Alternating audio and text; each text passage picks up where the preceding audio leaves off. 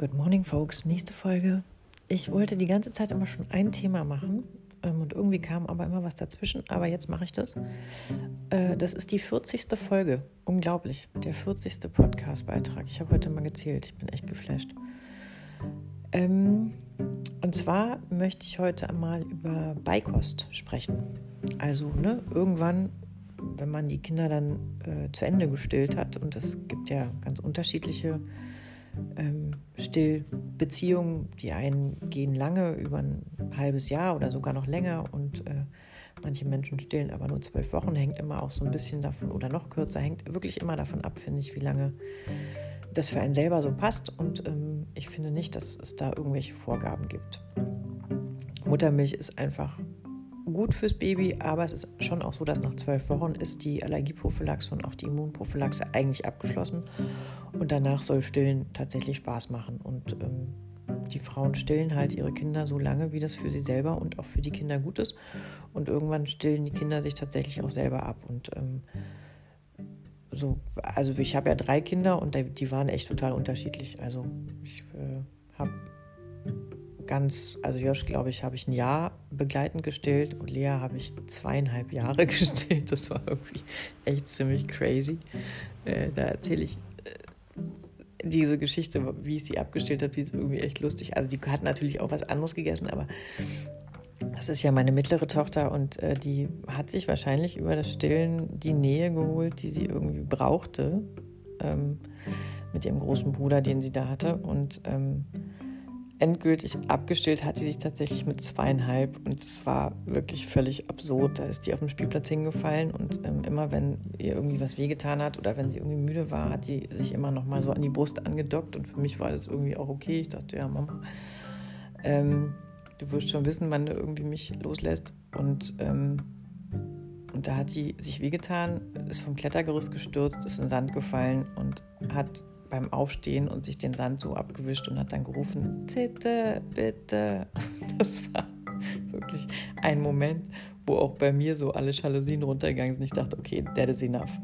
Ähm, und dann sprintete diese über den äh, Spielplatz auf mich zu und ähm, schob mir das T-Shirt hoch und äh, dockte sich halt irgendwie an wie so ein kleines Kälbchen und äh, war wieder zufrieden. Und da war mein Moment, wo ich dachte, okay, jetzt ist genug, jetzt ist das kann ich auch irgendwie nicht mehr, jetzt reicht's. Und dann haben wir uns äh, da voneinander verabschiedet.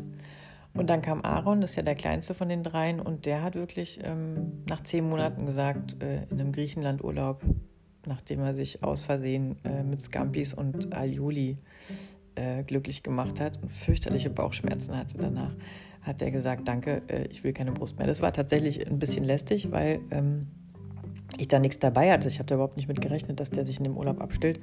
Und ähm, ja, stand dann da so mit meiner prallen Milchbrust und dachte, cool, und jetzt? Und weiß, dass der Papa von Aaron musste dann irgendwie da versuchen, äh, eine Pumpe zu organisieren, irgendwie auf irgendeiner griechischen Insel und äh, beziehungsweise haben wir versucht, die Milch da aus der Brust rauszukriegen. Das war nicht so cool. Also, ne, seid gefasst darauf, dass eure Kinder euch irgendwann sagen, so, jetzt ist genug.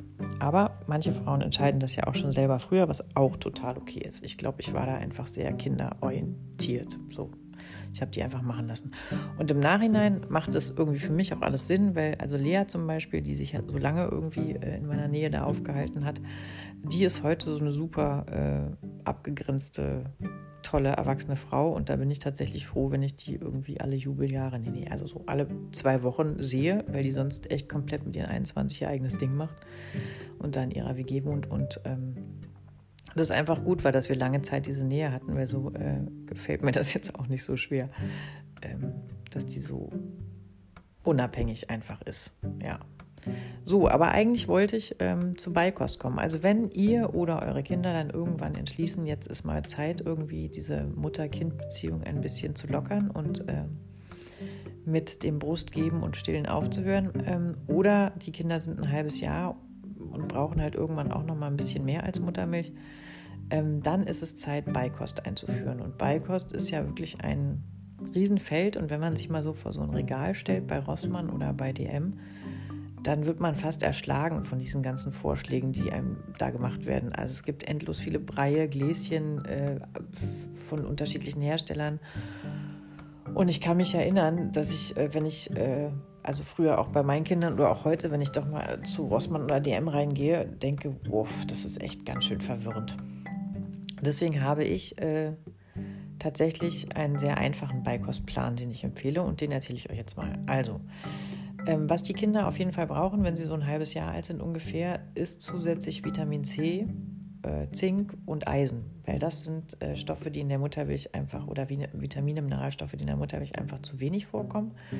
Und da gibt es ein wahnsinnig gutes Tool und zwar ist das Hirsebrei, Hirseflocken für Babys. Den kriegt man im Bioladen, ich glaube sogar von der Firma Holle, aber mittlerweile auch von anderen Firmen. Und ähm, das kann man so als Grundlage nehmen für die Beikost, die man äh, gedenkt ein, anzufangen. Und zwar kann man sich da einfach eine kleine Menge ähm, in eine Schüssel machen, ein bisschen Wasser rein, einen Schuss Öl, welches Öl auch immer ihr wollt und rührt das dann an, dann ist das so sämig und äh, breiartig und da gibt man dann zum Beispiel in der ersten Woche eine Obstsorte oder eine Gemüsesorte zu. Ich bin totaler Fan davon, immer eine Obst- oder eine Gemüsesorte wirklich eine Woche lang einzuführen, also wirklich einen langweiligen Speiseplan, genauso wie diese langweilig verhafteten Ritualabläufe des Tages, weil der Magen-Darm-Trakt sich dann einfach an diesen an dieses Nahrungsmittel gewöhnen kann und man auch gucken kann, ob die Kinder irgendwelche Allergien ausprägen oder nicht äh, und einfach sieht, was vertragen sie gut und was vertragen sie nicht. Also Struktur in der ersten Einführungswoche von Beikost, Hirsebrei mit einer Obst- oder einer Gemüsesorte. Ähm, ich bin nicht so ein Fan von diesen ganzen stopfenden Geschichten, also Karotte und so und Kartoffel finde ich nicht so gut, aber Pastinake zum Beispiel ist eine Riesenidee und Zucchini ist eine Riesenidee. Ähm, und dann verbringt man halt die ganze Woche ähm, damit, diesem Kind einmal am Tag diese Beikost zu geben. Hirsebrei mit Gemüse oder Obst. Und ähm, wichtig ist, dass die immer noch Wasser nachtrinken. Also man kann ihnen auch gleich so eine Wassertülle hinstellen auf den Tisch, wo die so einen Wasserbecher mit so einer Plastiktülle vorne, wo die einfach selber auch lernen, äh, dieses Wassergefäß zu greifen, weil tatsächlich ist Beikosteinführung oder die Frage, wann das eingeführt werden muss, hängt schon auch mit der vorhandenen Motorik des Kindes zusammen. Also Kinder zeigen einem, wann sie bereit sind für Beikost, indem sie einfach Skills entwickelt haben, die es ihnen überhaupt möglich macht, das Essen in den Mund zu packen. Also mit der Hand in dieses Gefäß zu greifen, wo das Essen drin ist, und die Hand zum Mund zu führen und das dann da abzuschlecken. Das ist eine Auge-Hand-Mund-Koordination, die sie einfach brauchen, um für feste Nahrung äh, bereit zu sein. Meist können die dann auch schon so ein bisschen freier sitzen. Ne? Und ich finde es wirklich gut, dass man einem Menschen dann anfängt, anderes Essen als Muttermilch oder Flaschennahrung zu geben, wenn er bereit ist, das aufzunehmen. Und das zeigt er einem durch diese Motorik. Und dann ist nämlich auch der Magen-Darm-Trakt so weit, um dieses Nahrungsmittel gut aufzuschlüsseln. Also wie ihr hört, ich bin nicht so Fan davon, dass man die Kinder irgendwie in den Hochstuhl setzt und sie einfach mit einem Löffel mit irgendeinem Essen zu äh, äh, oder ihnen das reinstopft, weil es unter Umständen dann einfach sein kann, dass der Körper dafür noch gar nicht bereit ist und dass das Baby das auch nicht gut verträgt.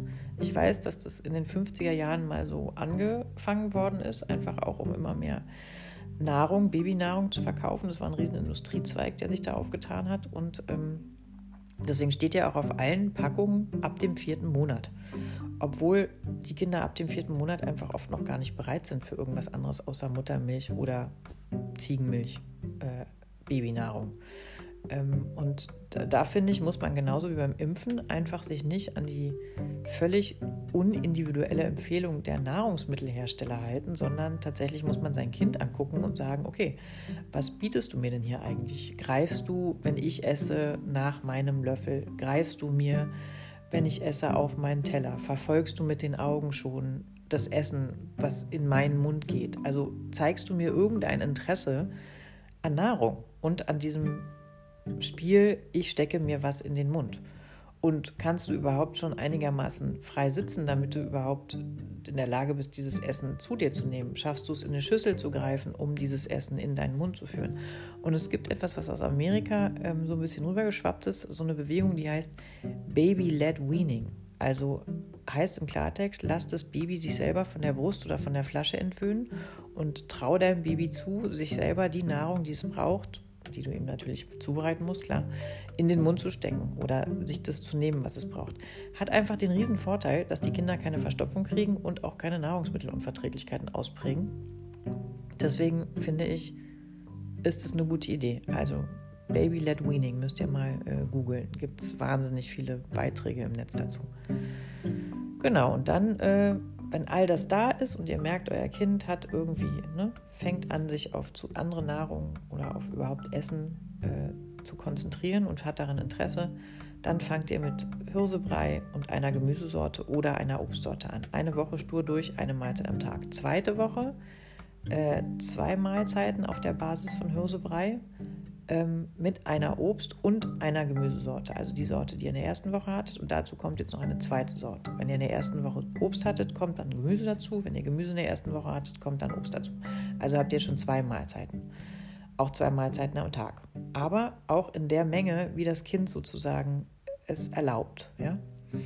Ähm, man merkt ihnen das an. Wenn die nicht mehr essen wollen, drehen die den Kopf weg, aber dann bitte nicht mit dem Löffel noch weiter reinstopfen, sondern einfach in Ruhe lassen und wirklich in Kommunikation mit dem Kind ähm, diese Mahlzeiten zu sich nehmen. Ich finde es auch gut, wenn ihr selber dabei esst. Also setzt das Kind in den Hochstuhl oder auf den Schoß Ihr habt euren Teller, das Kind hat so eine Plastikschüssel.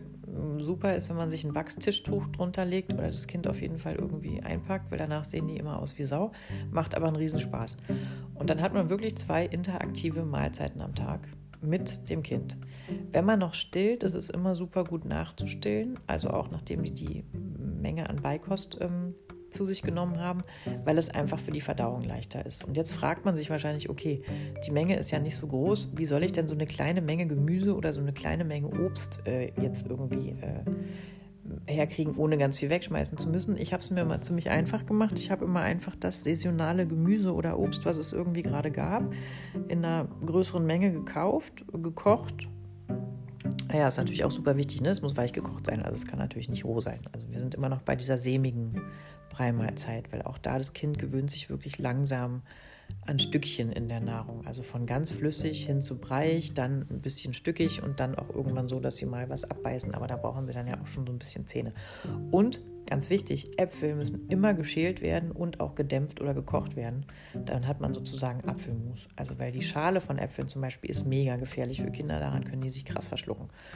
Ähm, ja, und es gibt auch äh, sowas wie so ein Fruchtsauger, kann man mittlerweile auch bei allen möglichen Drogeriemärkten kaufen. Da macht man einfach so eine Frucht rein, die, die, also man kann Beeren reinmachen, man kann Melone reinmachen, der nennt sich wirklich Fruchtsauger und das ist so ein kleines Netz und da können die Kinder so dran zutschen, lutschen und kriegen sozusagen das aus dem Obst raus, aber die festen Stoffe, ähm, die bleiben in diesem Netz, sodass die Kinder sich nicht verschlucken. Finde ich jetzt auch eine Riesenerfindung. Ärgere ich mich, dass ich das nicht selber erfunden habe, aber äh, der, der es erfunden hat, super gut. So ein Fruchtsauger nennt sich das.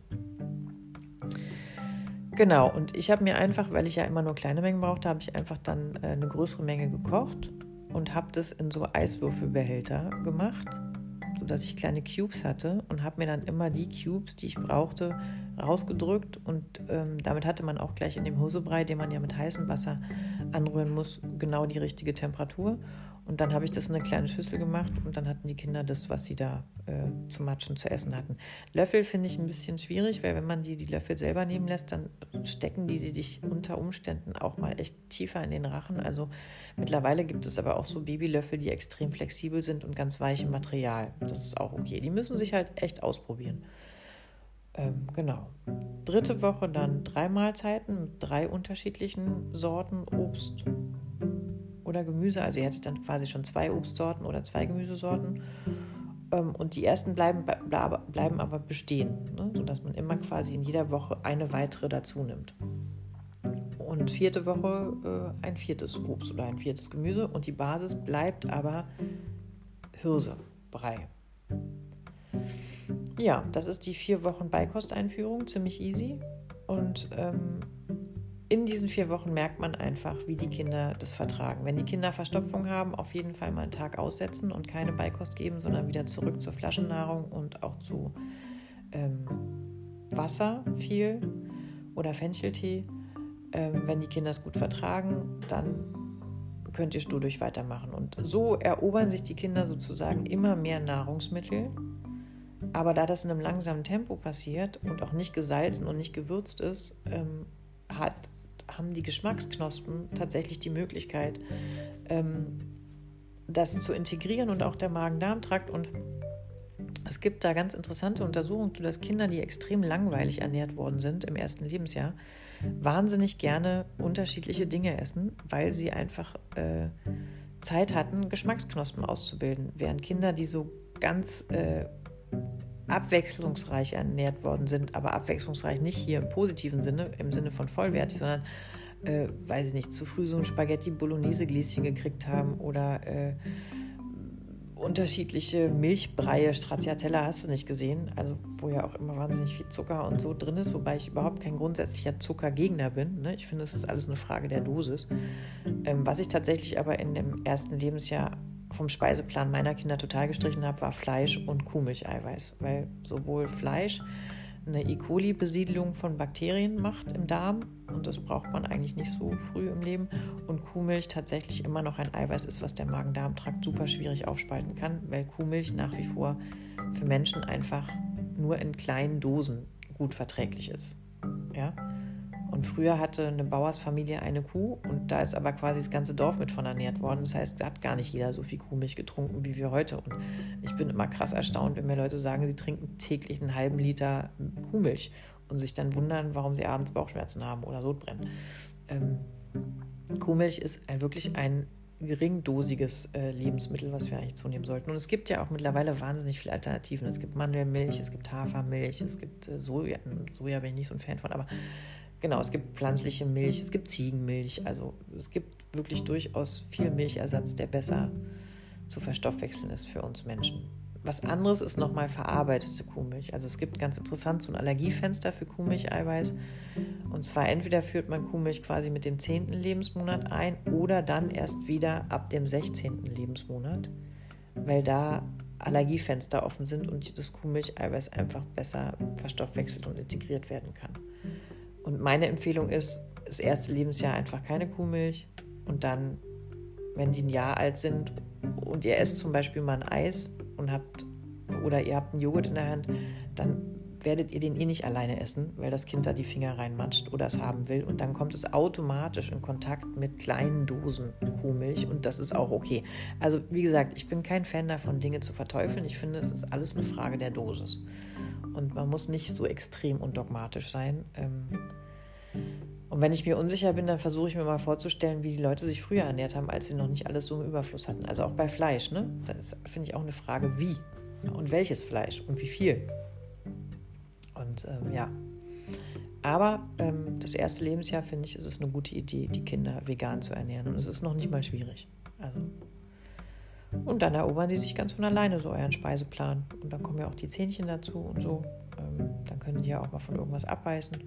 Und es gibt so viele Rezepte für vegane Ernährung im ersten Lebensjahr. Da gibt es ganz Kochbücher zu. Ähm, da kann man sich wirklich super gut inspirieren lassen. Und vielleicht auch wieder erhebe ich hier echt keinen Anspruch auf Vollständigkeit, aber vielleicht ist es so eine schöne Eintrittspforte in diese Beikosternährung. Und ähm, ja, ich hoffe, ihr könnt was damit anfangen.